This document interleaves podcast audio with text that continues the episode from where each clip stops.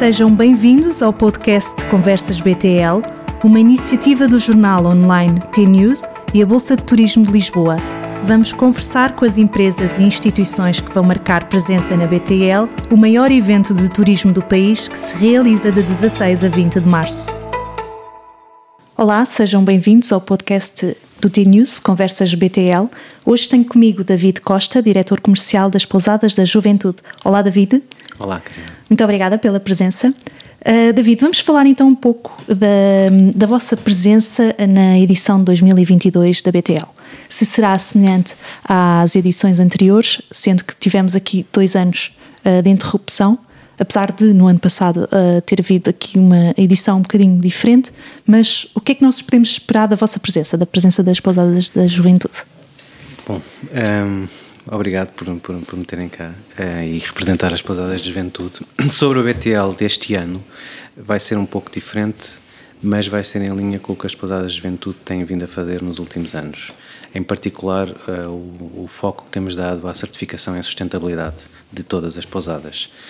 E assim sendo, o stand vai refletir um pouco um, esta, esta estratégia. Portanto, nesse sentido vai ser diferente, tudo o resto vai ser, esperemos nós, tão, tão igual quanto possível. Esperemos, esperamos ver uh, os nossos parceiros habituais, esperamos divulgar a mensagem das pousadas de juventude, não só aos profissionais como ao público em geral. Portanto, a grande diferença será o modo físico como, como vamos estar presentes. E aí vai ser uma surpresa que, ah, não podemos revelar a surpresa? Não podemos revelar a surpresa para já. Ok, mas uh, o David disse bem que, portanto, vão estar uh, com os parceiros na, nos dias profissionais e depois com o público uh, final nos dia, nos, no fim de semana. Um, justamente, há aqui dois momentos distintos na feira. Sim. Para profissionais, durante a semana, e para o público final. Como é que vocês potenciam a vossa presença para estes dois públicos diferentes? Se fosse no passado, eu diria que utilizávamos a fórmula habitual em que tínhamos o agendamento de reuniões e compromissos que aproveitávamos os primeiros três dias para os, para os cumprir. E, no, e nos últimos dois, estarmos mais receptivos às pessoas que passam uh, pelo nosso stand e que querem saber um pouco mais das pousadas de juventude. Para este ano vai ser sempre uma surpresa, porque não sabemos como é que vão correr os primeiros três dias. Um, ehm, contamos eh, na mesma fazer as nossas marcações, reuniões com os nossos parceiros, nacionais e internacionais que venham, que venham a Portugal.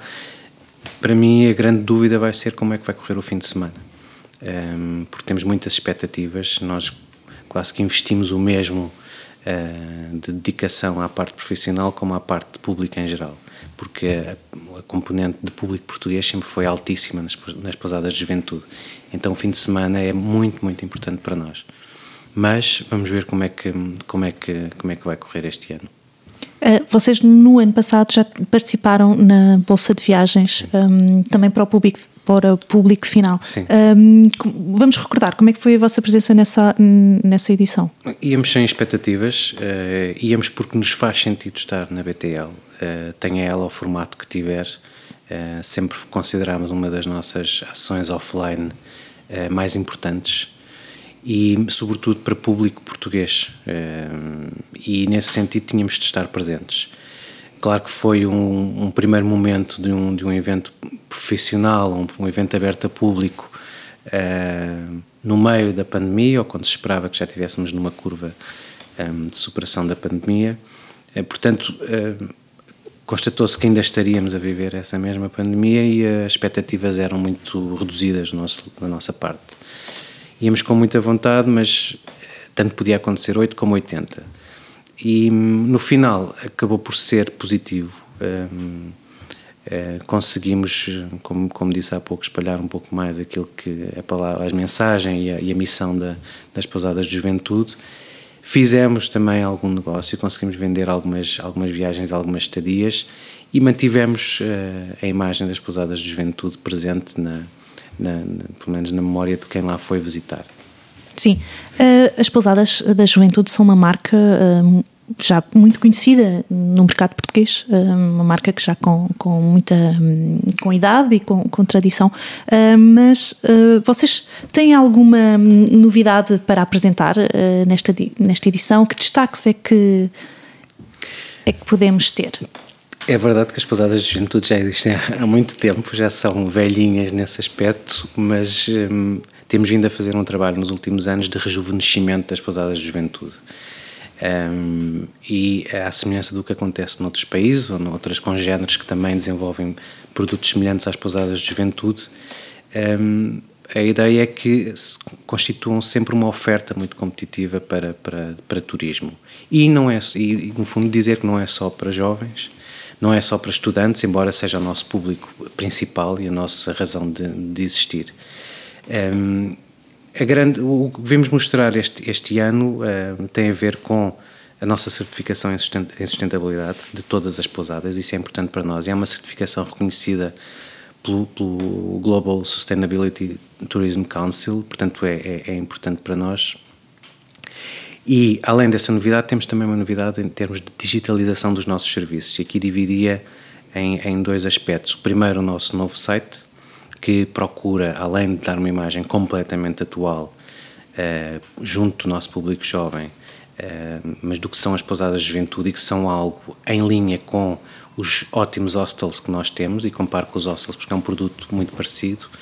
E em segundo lugar, a melhoria que fizemos no nosso cartão de lealdade, que é o cartão Pousadas de Juventude, que vem trazer novos uh, benefícios ou de uma forma mais clara benefícios aos portadores. Portanto, diria que é estas duas, estes dois campos, sustentabilidade e digitalização, complementam-se com uma última novidade que é a abertura de uma pousada de juventude que fizemos em setembro de 2021, que é a pousada de Vila do Conde, que é uma das nossas melhores pousadas hoje em dia. É um edifício espetacular. Muito bem. Um, David, nós tivemos estes dois anos em que os portugueses, quando puderam viajar, um, viajaram muito em Portugal.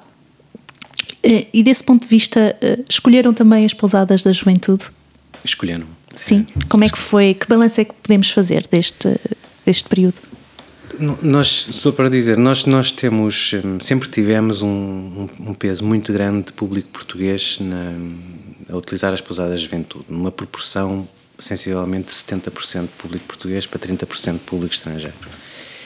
E, portanto, embora tenhamos sentido uma quebra tremenda, como toda a hotelaria, um, nestes últimos, neste último ano e meio, dois anos, foi ligeiramente atenuada porque grande parte do nosso público era português e continua a ser português e utilizava as pousadas e continua a utilizar as pousadas.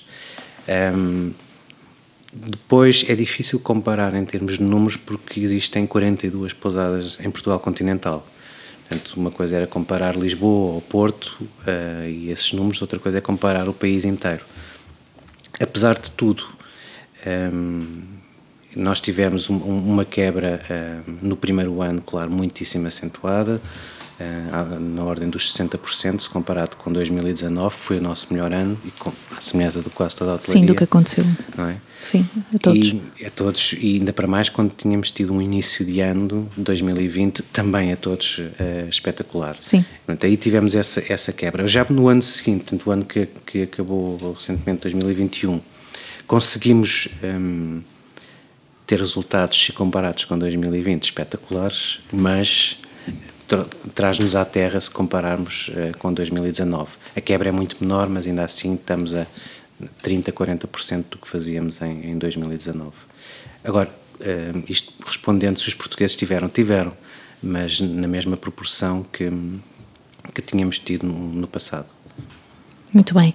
David, o que é que nós podemos revelar da, da vossa presença uh, na feira, sobretudo uh, ao fim de semana, para o público? Ok, então. O que é que podemos uh, já dizer? Podemos já dizer e podemos adiantar um, um, um foco muito interessante que, que, vamos ter uma ação denominada BTL Jovem, o Espaço Juventude, que será dinamizado pelas Pousadas de Juventude em parceria com a Associação de Travel Bloggers que vai ter um, eh, diversos uh, painéis, um, diversas discussões e workshops e apresentações uh, de diversos temas relacionados com turismo. Um, e vai acontecer durante uh, todos os dias, portanto, desde os dias profissionais até ao fim de semana. Uh, em breve contamos divulgar eh, esta programação, mas será sem dúvida um dos, um dos motivos de grande interesse de visita à BTL. Muito bem, então terminamos com este convite para ir não só ao stand, mas também a este espaço BTL Jovem. Um, ehm, todos os dias da feira. Exatamente. De 16 a 20 de março. Exatamente. Muito obrigada, David. Obrigado, Karina. Até à BTL. Até à BTL.